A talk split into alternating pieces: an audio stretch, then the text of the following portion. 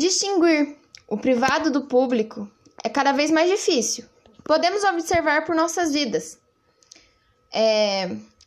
Sua vida privada já se tornou pública?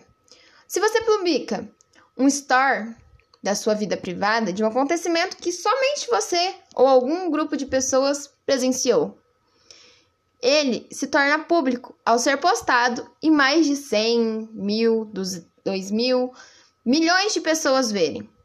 Bom, nos tornamos pessoas públicas aos poucos, mas sem essa consciência.